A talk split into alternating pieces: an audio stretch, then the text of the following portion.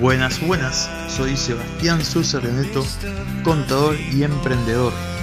¿Estás estudiando ciencias económicas? ¿Necesitas saber a qué te vas a enfrentar en la vida profesional? Entonces, este podcast es para ti, porque qué mejor que te lo cuente un contador. Aquí voy a compartirte mis experiencias y a darte consejos para que te vayas preparando en lo que te espera cuando te recibas o empieces a realizar actividades. Espero que te sirva. Hola, ¿cómo estás? Le dio una consulta de una persona muy cercana a donde brindo servicios. Quería hacer una pequeña explicación, ya que lo más probable es que vaya a desaparecer este pacto fiscal, pero producto de este pacto fiscal es que, bueno, se han producido una serie de adecuaciones en ciertas alícuotas.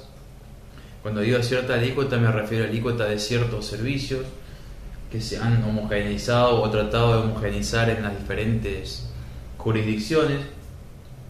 Todo siempre en un juego de política y de intereses y de ingresos, promesas y demás entre la nación y, y las provincias. Bueno, en diciembre llegan a un acuerdo de parar la baja que se venía haciendo en ciertas, digamos, que se intentaba hacer de manera homogénea en ciertas alícuotas de ciertas actividades y se buscaba establecer límites a otras actividades. Eh, un límite mínimo y un límite máximo. Si bien no es objeto de este video tratar el pacto fiscal, era necesario hacer una introducción, es decir que este pacto fiscal estableció ciertas alícuotas.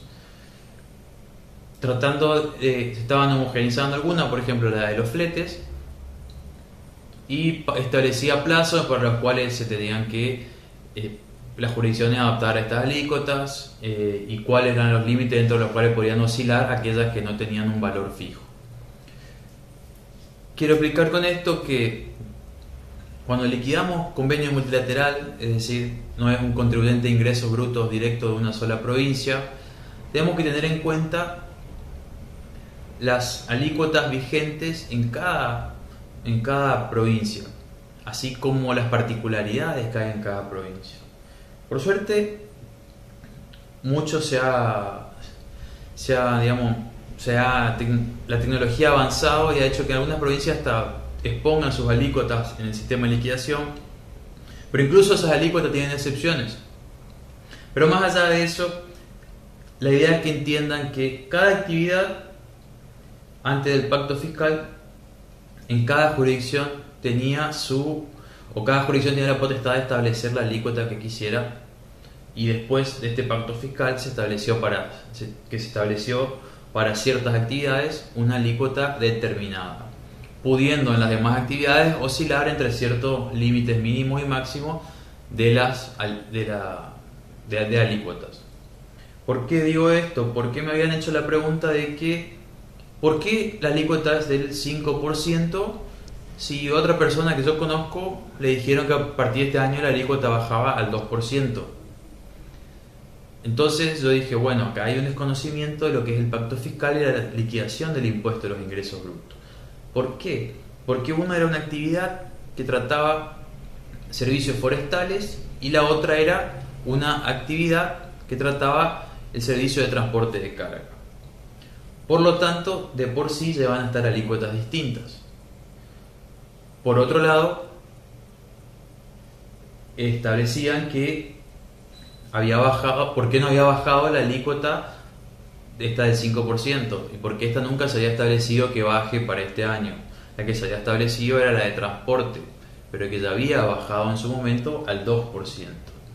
Entonces, si van a ver la alícuota de servicios forestales, van a ver que de acuerdo a la jurisdicción, por más que tenga valores parecidos, no es porque se hayan puesto de acuerdo, sino porque cada uno dentro de un límite estableció la alícuota que le parecía. En cambio, si van a cualquier jurisdicción o provincia y ven la alícuota para el transporte de carga o flete, van a ver que coincide. Y esto es justamente por el pacto fiscal que queda, para que sepan, anulado, no anulado, sino suspendido hasta el 31 de diciembre el 2020, donde seguramente luego se va a anular. Uno de los motivos, y que mencioné en un video anterior, es que también se anulaban las escalas de las contribuciones patronales, se empezaban a anular todas esas reducciones que se iban a ir haciendo, en parte por promesas incumplidas a las provincias que con este nuevo presidente tratarán de llegar a un nuevo acuerdo. Espero que les sirva, espero que lo entiendan y si no, déjenme su consulta, déjenme en qué puedo mejorar para ayudarlos de una manera más eficiente y cualquier pregunta que tengan, déjenla en un comentario, no olviden de suscribirse porque me ayudan, denle un like. Así que nos estamos viendo pronto, que tengan buenos días o buenas noches o buenas tardes dependiendo cuando vean el video. Así que, chao, chao.